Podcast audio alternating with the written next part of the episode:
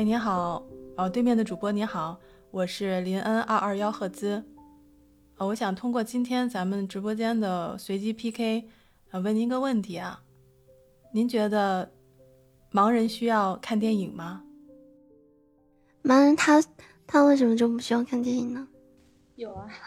人都是需要看电影的呀。那你觉得他会怎么看呢？盲人他怎么看电影？他如果他如果看不见，他是说听，有没有专门拍出来让他旁边还有人解说的？有的，现在有的，现在北京、上海都有在做。哎呀，那就太好了，那就太好，嗯，那就太好了。我真的真的是帮不了什么，但是我绝对支持。如果说需要我尽我的能力啊，我一定会。我都不知道该怎么帮。欢迎来到三鱼粥铺，我是掌柜林恩。在遇到今天的采访嘉宾之前，我甚至没有想过视障人士是需要看电影的。我今天也随机采访了几位喜马拉雅平台的主播朋友，非常感谢他们真诚的回答。那么，视障人士是如何看电影的呢？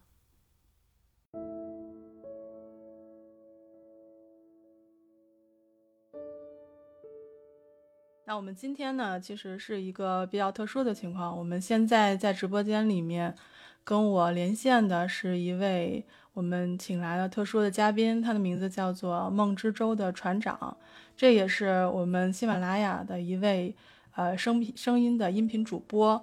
那我去过他的直播间，也是在我们的这个云浦苍台，就是我们的欠儿灯的介绍下去他直播间，然后，啊，觉得这位船长真的是。很神奇的一个船长啊！这用我们欠中的话说，是一个很神奇的船长。因为今天我们要啊聊的一个话题叫做无障碍电影，那这个其实是我从来没有听说过的一个话题啊。所以呢，今天我们来请这个船长来跟我们讲一讲无障碍电影。那先请船长跟我们介绍一下自己吧。好，我是主播梦之舟的船长。嗯，呃，主要是主播的方向主要是这个，一个是国学。一个是历史啊，平时呢有空的时候呢，给大家说说我现在做的这个无障碍电影这个公益这个事儿。嗯，平时就是推广一下这个事儿。嗯，但是就是在我的这个直播间呢，来的人呢，也有很多人是其实是了解的无障碍的，也有一些人是不了解的。那么正好呢，是我我在上海啊，再补充一点，我是上海上海人。嗯，那么。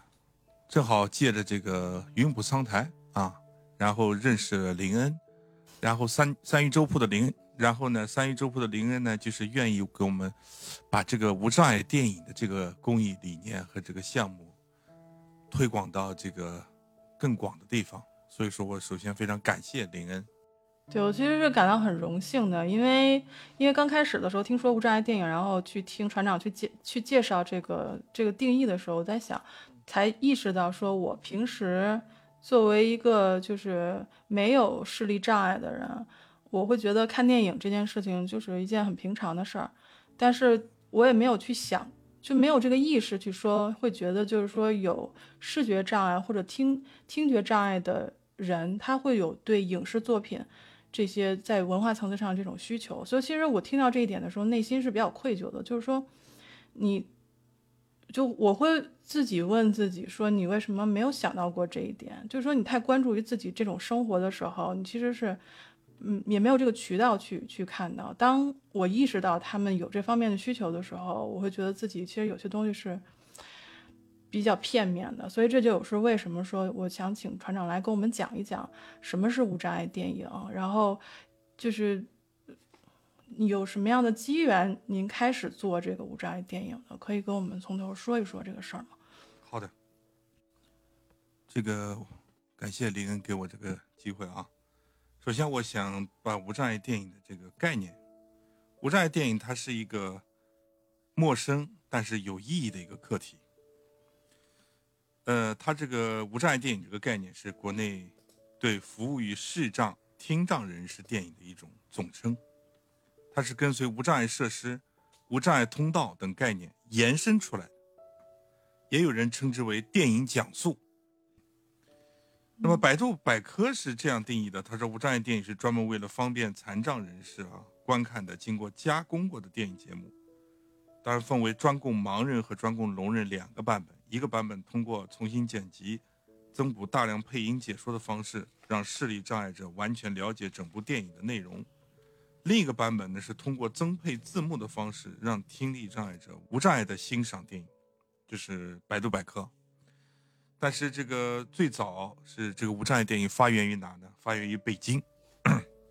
北京市的红丹丹市长文化服务中心，也就是最早北京新木影院的创办机构啊。他的这个电影，他的这个这个对无障碍电影的这个定义是这样的：他说，电影讲述是讲述人在电影的连续播放中对画面，还有就是画面的创作意图进行口语讲述。通过这个讲述，把电影的镜头语言和这个电影的主题思想传递给盲人观众，使这个盲人观众在内心形成一个流动的、有形有色、有思想、有运动状态的心理视像，在听的方式中建立视听一体的电影模式。那么我所在的是上海上海光影之声无障碍影视文化发展中心。他这个我们这个对无障碍电影的定义呢，也也比较的简单，就是用精确、精炼的文字对电影中的没有对白的画面加以恰当的表述，并进行解说配音，从而帮助视障观众无障碍的理解欣赏的电影，就叫无障碍电影。嗯，那么这个在欧美国家，其实包括我们的香港、台湾，啊。电影的无障碍服务其实包含在一个概念，就是口述影像这个概念，啊，口述影像或者称是称为影像描述、视觉描述，电影是其中的主要服务内容。那您是怎么什么样的机缘，其实是开始做这个无障碍电影了呢？因为我刚刚有听说说这个是始于北京的，就是我作为一个北京人，我其实也不太清楚这个事情。嗯，您那边是上海，那从您那边是怎么样去有这个机缘加入到这个创作中来的呢？就是它这个机构是肯定是有一个过程成立起来的，就是能不能给我们讲讲这个故事？最早的时候，我是作为一个图书馆的一个。就是特别喜欢读书的一个读者啊，最早的时候到图书馆经常泡图书馆，嗯嗯，泡图书馆呢，然后呢就认识了图书馆的读者服务部的一个主任。后来这个主任呢就说：“哎，他说小伙子经常看你经常来啊，嗯，和我交谈过，觉得我普通话还可以。他说你能不能嗯为这个盲人啊做点志愿服务？”呃，做点什么志愿服务呢？就是为盲人的，就是这个读书会啊，帮他们读读这些，呃，一些经典的小小文章啊，啊，豆腐块文章啊之类的啊。嗯嗯。后来我就说，那行啊，嗯，就是那我就后来我就也不也不这个也不是很频繁，每个月一次读书会，那么我会去帮盲人呢去读一点呃小小文章啊，嗯，那个。后来呢，时间一长了呢，后来这个盲人里面有一个叫蒋宏元的一个啊蒋老师，他呢是就是也是一个视障者，而且他在视障之前呢，他是我们上海这个一个上海这个电影协会啊电影这个放映协会的这么一个，就是他也是一九六几年毕业的一个上海呃上戏的一个老的一个老大学生。后来就是从事电影工作，啊，管电影发行放映，啊，还管一些编剧的培训，嗯，那么他就这个就是认识到他，认识到他呢，然后当时的时候他还没做，我认识他的时候零四年还没做，没做呢，呃，然后后来他们听说北京有这么一个东西以后呢，后来他和王世杰老师两个人呢就直接跑到北京去取经，跟这个新木影院的。创始人王伟丽老师，他们去取经，取经，取经回来了以后呢，然后就在上海呢，就准备把这个事情做起来，一点一点的就创办了。二零零九年的时候，创办了电影无障碍电影工作室，然后就是开始，就是当时的时候是完全是凭着一腔热情，自发的啊，和一帮残疾人啊，还有就是静安图书馆、闸北图书馆他们那时候合作，嗯，搞呃慢慢的搞搞起来，把这个事情搞起来。到了二零一二年的时候，就是说我们已经形成了一个制度了，就是说这个这个无障碍电影就是直接就走进了电影国泰电影院，上海第一家放映无障碍的就国泰电影院。后来这个事情就是让蒋老师把它做的风生水起的啊，但是他们有一个问题，就是说这个有很多片源啊，他们拿不到。那么后来就是由于片源的这个啊版权的问题。后来就是有的时候到图书馆，有时候来找图书馆的双老师啊，有的时候也找到我，一来二去就就认识了。认识了以后呢，然后呢，就是他说时间一长了呢，我们老帮他忙，他也不好意思。他说，后来他就说，哎呀，他说你这个能又能不能写，对吧？又那么喜欢电影，他说你是不是跟着我们也做过一两部试试看？后来就最早的时候，二零一三年的时候介入，就做了一个是《肖申克的救赎》。一个是这个，呃，布拉德皮特的这个返老还童，嗯。嗯嗯嗯，当时就做了这么两部片子，然后我就记，从那时候开始就就知道，无障碍电影是啊，但是那个时候写写的东西呢，也还没有没有规则，没有规范，嗯，到后来这个之后就做两部片子，后来就没再做了，没再做了，然后就一直到了二零一七年，经我另外一个朋友介绍。然后就加认识了这个上海光影之声的这个韩英老师，韩英主任。然后他听说我曾经做过两部片子，他就非常热情的邀请我加入到他们这个团队。然后我就在二零一七年的五月份就正式的加入了这个上海光影之声这个团队，一直到今天啊。这个跨度还挺长的哈，就听您说的是从零四年有机会开始。接触跟这个对接触这个视障的这些朋友们，然后就是开始做一些阅读，然后到了一一三年才开始真正去接触电影的这个实际操作的这种翻译，啊不不是翻译就是那个解说，然后到了这个一七年才就正式加入了这个呃光影之声，对吧？我们的光影之声的这个公益组织，嗯。这个跨度还是蛮长的，因为现在如果是从一七年到现在，今年是二零二一年，就是已经正式的做了四年了，就是这种公益的这个电影的这个解说，对吧？对。哎呀，就是因为因为我就为什么感叹呢？就是因为其实我我自己也是做一些就是像公益的这种就是就视频的字字幕翻译，所以我知道其实这个都里面。会会需要很多的这个时间要投入进去，还有心力，你要去琢磨这个东西要怎么样才能够呈现。就像您刚才说的，精炼的这种语言、精准的语言去描述这个画面，其实没有那么容易的。对，所以所以能够加入到这个团队里面，我觉得能工作这么长时间，然后还是有这样的热情去做，因为从您的声声音中，我们可以感受到说对这种公益事业，您是。是很有热情的，就是觉得这种这种这件事情可以带给人力量的，所以我可以想象说，这个团队一定是这个氛围也是非常好的，就是大家都会为了这一件事情去去做，就是很虽然不是说我们一定要说是投入多少的热血啊，没有那么那么高的这种热血的激情，但是就是各各司其职的这样做，因为我也看过这个光影之声我们的公众号的一些介绍，应该就是各式各样的就是。专业人士都加入进来了，能不能帮我们简单介绍一下这个团队？呃，团队这个当时最早的时候是，呃，我因为我我不是这个最早时候就介入这个 光影之声这个团队的，但是听他们也说过，明白明白。在一二零一五年的时候呢，我们的这个团队的这个呃掌舵人韩颖主任呢，她是一个八零年的一个女性，嗯，并且她本身也是一个盲人。他这个全盲啊，看不到。像前面我说过的蒋蒋老师啊，王王老师啊，他还不是全盲，他们是原来在社会上当然是那个都是有工作啊，包括韩韩主任也是有工作，这原来是老师嘛，嗯。那么后来就是他们半路上就是遭遇了这个疾病，然后变成视力的这个退化，变成盲人的一份子。然后呢，就是我们的这个韩主任呢，其实也也是这个有这样一个过程。他是二零一五年的时候，他其实他就他就就是把这个事情想做起来，因为他是二零一，我前面不是说了吗？二零一二年国泰电影院开始放映电影的时候，这个无障碍电影就变成一个常态化了。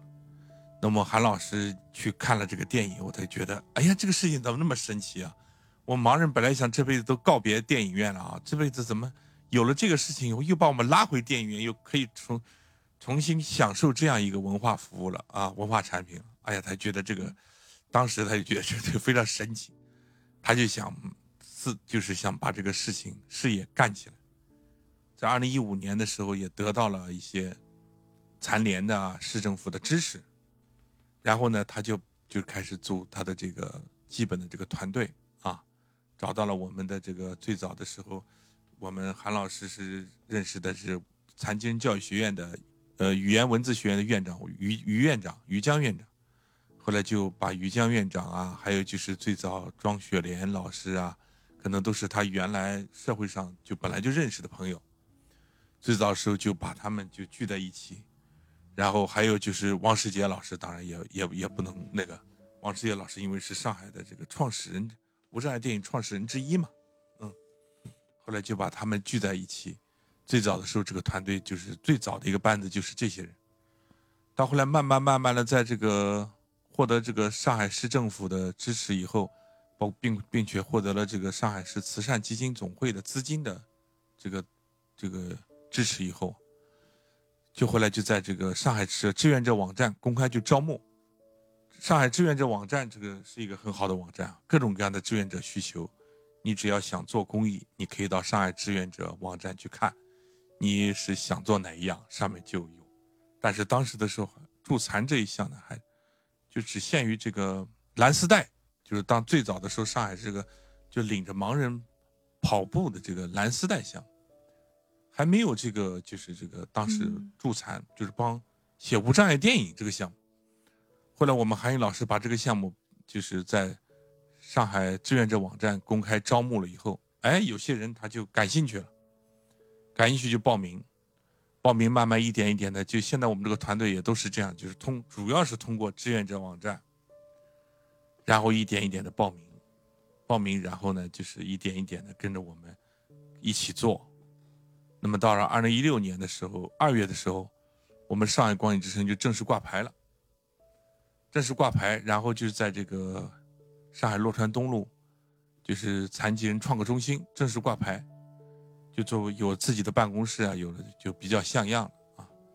到到那开始就是团队可能就是开始大踏步的发展，也有这种公务员报名参加的，也有这种检察官啊，也有这种退休的，都是退休的啊，还有这种退休的这种律师啊。到后来慢慢发展到在职的也进来了，开始都是退休的人发挥余热。到后来，一些在职的人，尤其是我们有两个白领啊，在这个初期，这个那是很厉害的，一个月几乎都写一部电影的，这个就是这么一个速度啊。那个，所以说这个他们是最早的啊，他们是为这个光影之声团队最早的时候，那个时候还没有像现在，呃，有什么撰稿规范啊什么，那时候还没有，没有撰稿规范，那个时候就是跟着王世杰老师啊。跟着于江院长自己就大家琢磨吧，嗯，怎么样把他这个事情做得更好？因为包括也确实也有一些书籍，像这个台湾淡水大学啊，包括这个这个这个，对台湾淡水大学的一个教授赵雅丽，他写过一些关于这个方面的书，就是根据凭借着这些书籍和资料，像他们搞得比较早的就是西班牙、美国啊、英国啊。他们这些国家搞得比较早的话，通过一些资料，当时的时候就自己慢慢的就摸索，摸索到了二零一七年的时候，我就那时候我就进来了。我进来的时候，我们的团队已经已经小有规模了啊。嗯。所以说，这个当时年轻人啊，上至七十几岁的老人，就是我们王世杰了。我们最团队最壮大的时候，曾经有过一个十九岁的一个小姑娘。她写什么呢？她写这个动画片《葫芦娃》啊，《葫芦兄弟》，《葫芦兄弟》。然后呢，就是把这个事情，就是做到这个上到七十几岁，下到十九岁啊，就做的这个是十六岁、十九岁。我现在现在这个小姑娘好像现在再一看看不到了可能去上学去了。嗯，所以说这个就真的把这个事情做的，做的当时的时候，我们就开始有一年一度的研讨会了。就我进去的时候，就赶正赶上了第一届研讨会，就是我们这个有正式的，由于有了规模，我们就要把这个事情做好，做做规范。嗯，然后有了第一届研讨会，就专门研研究我们撰稿应该有哪些规范，然后制定了这个规范啊。我们有从此有了我们的规范，因为什么事情有个规范就比较好做了，否则你是他，你是你的这样的做法，他是他那样做法，对这个审稿人来说就就很难了啊。他没有一个规范，这个事情慢慢壮大了以后，可能也有随着研讨会的这个逐渐的深入啊。可能也有各种各样的这种这种论证啊写法，但是现在有个规范呢，最起码大家可以统一在这个规范里面，可以一个事情可以有一个标准，否则写起来就现现在我们全国啊那个临安，我们全国实际上不止我们一个团队，全国可能像我们这样做无障碍电影的团队，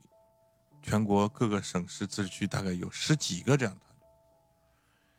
但是就是因为他们为什么做着做着就有的时候刚开始的时候啊热情很高的时候出了好多作品，但是做着做着就做不下去了，就是因为一没有经费，就是长期的经费支持；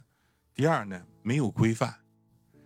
你做不到规范呢，也就是支持你的这个经费的这个部门，时间长了以后他也觉得你是你这个东西不专业。一旦给人一个不专业的感觉的话，以后很多事情就做起来就比较难了。嗯，所以说我们这个团队开始发展的时候就冲着两个，一个是经费，然后经费也不没有不能乱用，建立了一个很好的一个经费使用制度，有会计啊，有什么这个制度上团队制度上面建立很重要。还有一个就是我们建立了一个撰稿规范，这个撰稿规范而且对新人啊，对这种撰稿的这个新人的这个。呃，加入，他就有了一个一个量化的一个标准，就是什么样的新，因为有很多人的热情很高，但是并不一定都适合做这个事情。嗯，那么有了这个量化标准以后呢，我们就慢慢慢慢的就有了一个对新人的一个测试的一个标准，慢慢慢慢的呢，哎，我们在招募新人的时候，我们心里头就有数了，什么样的人能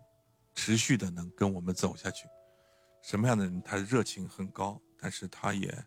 呃，不太适合啊，不太，只能说不太适合，各方面，的。那那什么样的人适合呢？就是既然说到这儿，其实我我也心动，就是为什么我跟大家先解释一下，就是说为什么一定要就是有一个标准化培训新人的这个，就是我就听到这一点，我其实非常激动的，因为你可以看出来，就是说我们这个无障碍电影，它是可以说是在我们就是可认知的范围内，就是其实是基本上是从无到有，要去制定一个符合我们国家的。还有我们自己文化的这种这种规章制度，其实是不容易的。呃，我举个我这边感觉到的例子，就是因为我们翻译视频，就是你要听他视频里说的英文，然后翻译成中文，而我们这个只是只是字幕。还不是用于，就是说一定要对口型的长短就好还好一些。如果你要用作配音的话，就更烦。就是你每个人的用词，就是有一些专有名词你要统一，格式要统一。就比如说细到，就是说你的逗号、句号的使用，有些是不可以用的，有些是可以用的。所以就是特别细。所以我就说，为什么我说对这个无障碍电影，我们这个就是说什么样的人适合做这个，还有说要有什么样的一种。呃，标准化的东西能不能跟我们介绍一下？因为我是我翻译字幕可能知道一些，但是如果说用声音去表达画面，这个对我来说我是完全没有概念的。对，刚才这个直播间里有人说了，说具备一定能力，有一定时间，这个当然是这个最起码的啊。就你干任何一个事情，你必须要拿出你的时间，因为你的时间在哪里，你的成就就在哪里嘛。不是有句话吗？是的，对吧？是的。然后这个还有一个就是，至于能力方面呢，我们是这样的啊，就是说它不是一个，我们这个写无障碍电影不是一个需要你辞藻非常华丽的这么一个工作，就是但是有一个问题呢，就是说它需要你的这个，呃，这个认真劲儿啊。什么叫认真劲儿呢？就是说你可以不知道有些，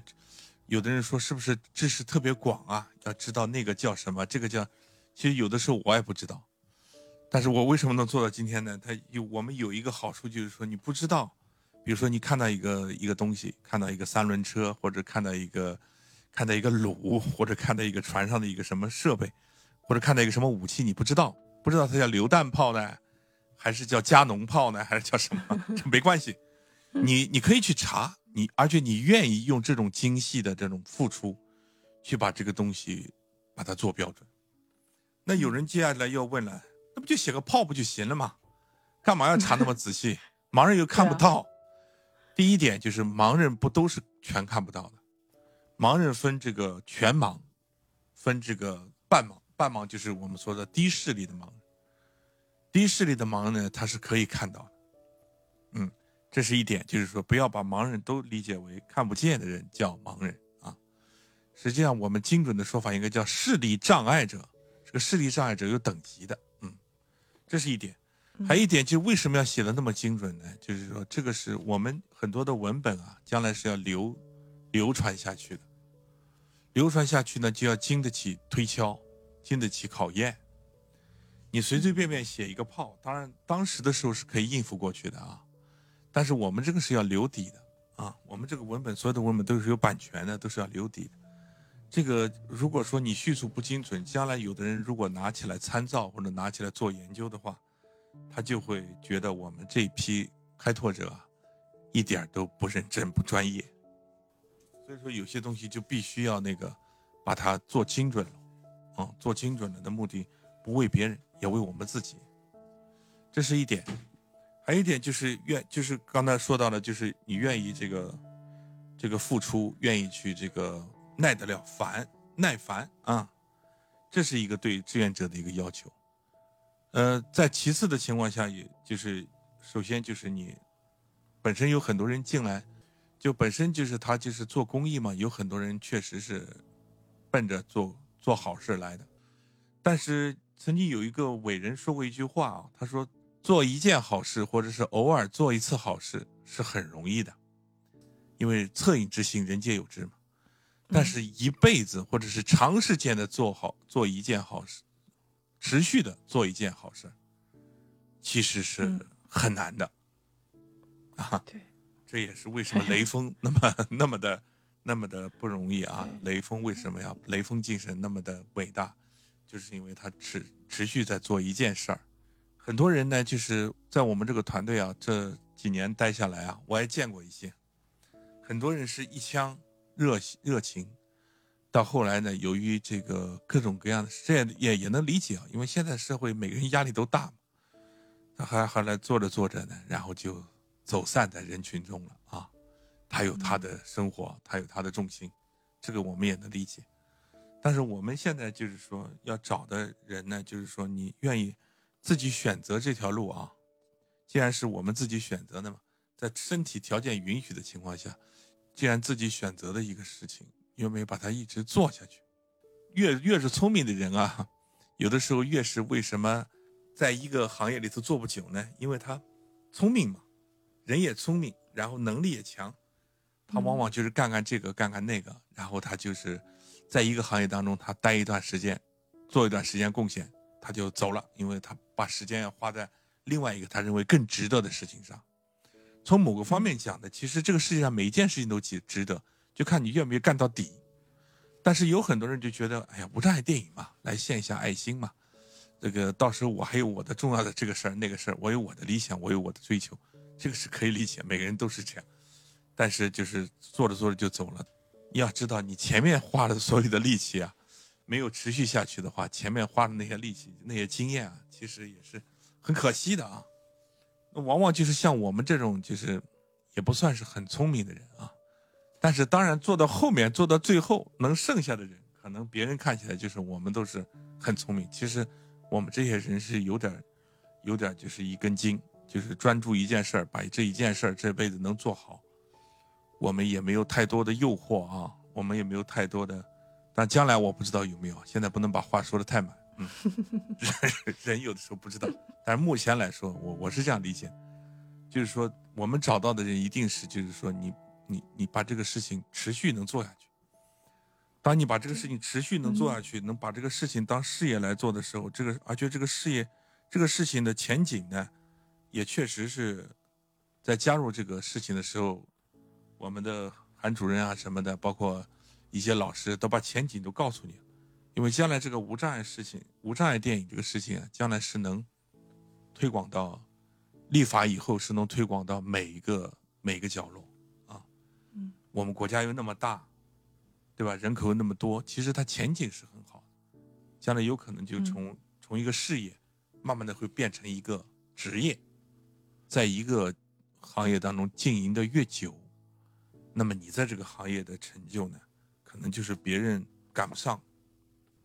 当然，我们这还有一个基本的要求，就是这个做志愿者最还有一个基本的要求，就是说这个你基本上经常处理一些文字工作的人比较好一点。为什么？因为这个基本的用词啊、用语啊，不会，不会就是太太贫乏啊，嗯，呃，基本的标点符号不会太太乱啊，这个当然也是也是一个基本要求，就是你可以可以不要求学历啊，我们这个可以不要，但是要要求你经常写，经常写，经常从事文字工作的人呢，你你就知道怎么样叫你修改的时候就知道怎么样去改。呃，还有一个就是词汇量，词汇量的形容词的词汇量不要求，但是一些动词啊、名词啊、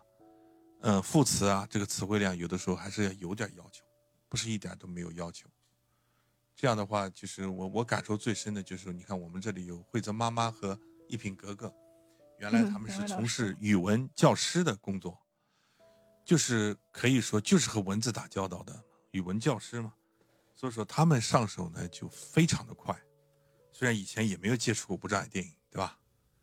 这个是一点，但是这个不是说非老师不能干啊，不是说这个意思。嗯，对，我其实挺明白的。就是你首先你是会使用文字的，就是你越善于使用文字，你就越容易投入到这个行业当中来，因为它是需要你可以运用文字的。对，对你手法越越高超，但是你就你就可以控制的越好。但是会不会有这种情况？就是说，就像您刚才有提到说，我的有些人的文文字的他就喜欢用华丽的这些东西，好像又不太适合做那倒不要紧电影。这那倒不要紧，因为我我原来写东西呢也喜欢华丽，我主要是跟着读者，读者这个杂志模仿啊，模仿的就养成了个坏毛病，就是喜欢用一些新鲜词儿啊。喜欢用一些华丽词儿啊，这这这都有。喜欢这个写文章的，写特别喜欢写散文的人啊，都有这个毛病啊。对我也是。但是随着这个啊，随着老师跟你讲，就是说，其实呢，我们越简单越好，简单越直接，越简单越好。华丽不要紧，这个可以是可以改的。但是你原来就不不是经常写呢，你就上手就会有的时候连标点符号都不知道怎么点。这个标点符号为什么要求那么高呢？因为每一个标点符号它代表的是一个，在这个我们后期在解解说录制的时候啊，因为我们后期我们写写出来的解说稿啊，是需要有这个专业的这个录制人员，一般都是传媒大学啊、电台主持人啊，还有就是上海一些传媒行业的朗诵还有电影学院的一些老师啊，就是让这些人就是声优啊，我们说的就外面有一个词形容他们叫声。一般都是要让声优他们，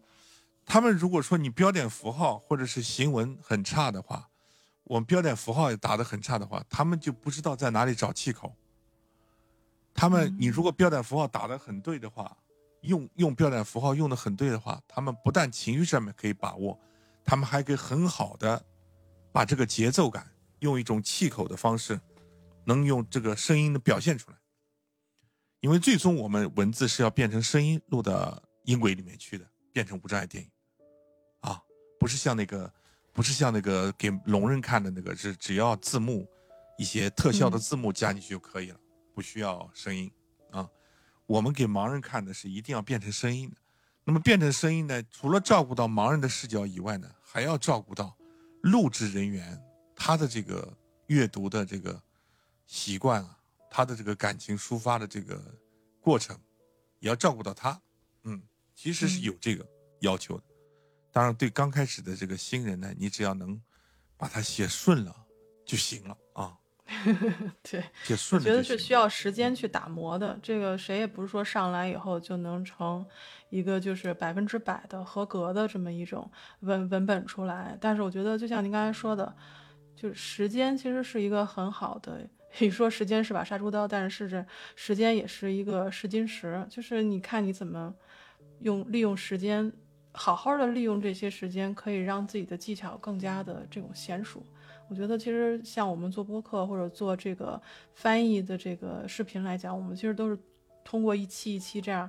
你用心的去去琢磨，就是这个词我要我用四个字还是用两个字，用怎么样的情况是把这个能够更完美的，就是更准确的把这个描绘出来。我觉得其实真的是需要很长的一个时间去有作品出来才才可以。对对对光想我们可能不一定能想得出来。对，它是一个需要一个长时间，然后形成一个自己的经验的这么，通过实践形成一个经验。还有一个就是我们为什么要要求就是说一秒钟四个字呢？其实这个东西和这个盲人听觉的这个感受有很大关系。一般嗯情况下，我们是按照这个就是标准的这个这个中央电视台的这个朗读的这个速度语速啊，一般情况下，它中央电视台新闻联播的语速就是一秒钟三到四个字啊，这样的朗诵的速度呢，是人听上去呢，它是可以接收。你再快一点的话，它接收起来就比较累。因为人啊，他听听觉啊，虽然盲人的听觉很灵敏，但是他的听觉也是有的时候也时间一长，因为电影一个电影一个半小时、两个小时，时间一长的话，他就会产生一个视这个听觉疲劳。嗯，不像新闻联播，也就是半个小时嘛，就完了啊。但是我们这个电影是要一个半小时的，所以说我们一定要讲究，就是说让它不要。而且我们现在越来越做到，就是适当的地方该留白的还把它留白，不能太满。这样的话，嗯就是掌握这个解说节奏以及电影本身的，因为电影本身还有对白嘛，他又要听对白，又要听你的这个解说，又要听那个。其实他是有的盲人真要是听，要要完全能听的话，他要是高度集中，高度思想集中，高度思想集中呢，就是对于有些年轻的盲人倒无所谓。对有些年纪大的盲人，其实是有有点问题。嗯所以说我们规定，就是有了规定，才有了这个每秒钟，就是最好是四个字。当然，有的时候你实在交代不完，你也可以到五个字，但是到五个字的这种句子呢，不能太多。对，我现在其实就在想象，对我现在其实在想象，就是说，因为我们，你比如说像我们看电影的时候，我们这个视觉正常的人是不会注意到这些，比如说音乐起，然后到对白，然后两个人对白之间的空当，我们其实是不用注意的，因为我们能够看到他们之间的互动。但是对对于这个有视觉障碍的人来说，他是看不到或者看不清或者看不准确的。那么就是说，我们需要在这种非常非常紧的这种就是间隔当中见缝插针，要去每秒钟，比如说平均四个字的这种为标准，把这个场景用非常准确的词汇、精炼的词汇把它描述出来，让它让这个让这些听众朋友或者说是观影的朋友们能够知道到底发生了什么。就比如说我我们能够看到他可能抄起一个木棍，但是可能听他们那里就能听到只是一个声音，但他不知道这个声音是什么动作，所以就必须要卡的特别的紧。我觉得现在想一想，觉得好难啊！这个有的时 候甚至是这个，有一次我们在我记得在《攀登者》这部片子，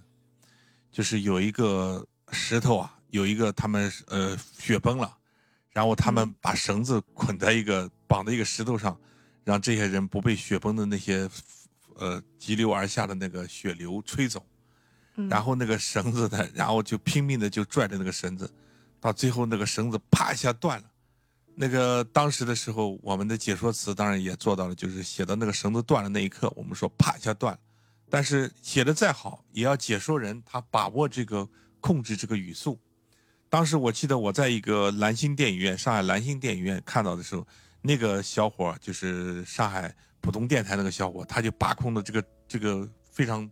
非常精准，就是在绳子啪断了那一刻，他就说啪绳子断了，嗯，他同步解说就是绳子断了。